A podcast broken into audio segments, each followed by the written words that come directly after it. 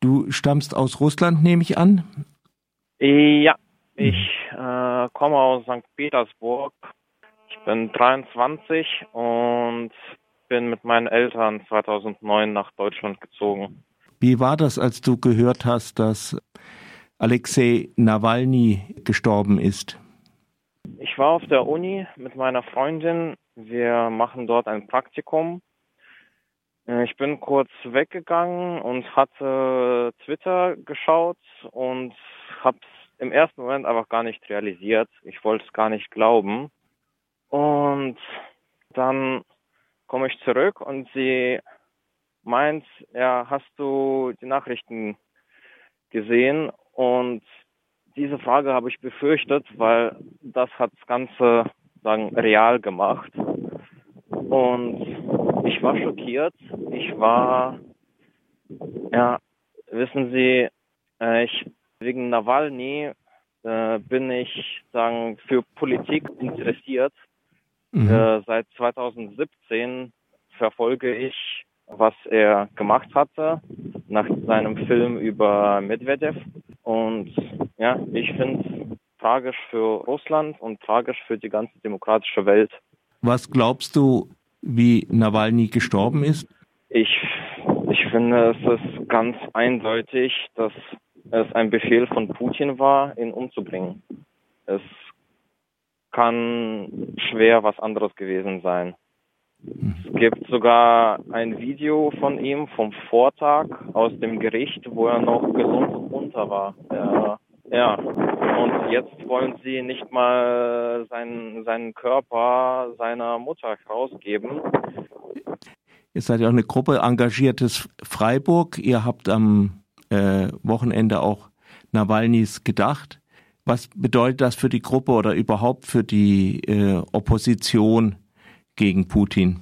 Ich meine, die Gruppe selbst hat ja als eine Initiativbewegung äh, gestartet, als Putin den Krieg gegen die Ukraine angefangen hat.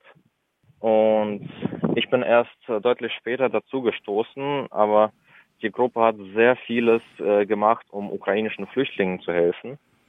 Es war auch, ich weiß, dass äh, einige Mitglieder auch äh, gar nicht so guter Meinung von Nawalny waren.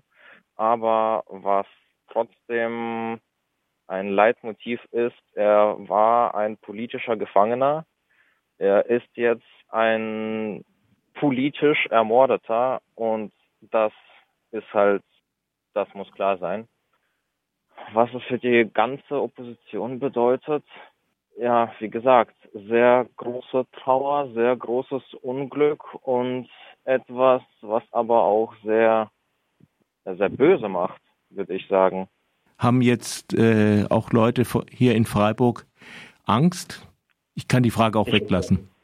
Mm, nein, es ist eine gute Frage, weil ich kann natürlich nicht für andere sprechen, aber ich finde, Angst ist, ich glaube, ich habe zum Beispiel eine große Angst, dass es das Ende setzt jeglichen Chancen äh, aus Russland ein demokratisches Land zu machen. Aber Angst um mich oder um andere Leute. Gut, es gibt noch die Angst über Angehörige, die in Russland geblieben sind. Aber wie gesagt, in erster Linie es ist ein großes Gefühl von Ungerechtigkeit und ja, im ersten Moment will man sich einfach nur rächen. Ich, ja, sind sehr ungute Gefühle. Was sehr wichtig ist und was Alexei sogar selbst sagte, für den Fall, dass er umgebracht werden sollte, ist, dass man, dass man nicht die Hoffnung verlieren darf.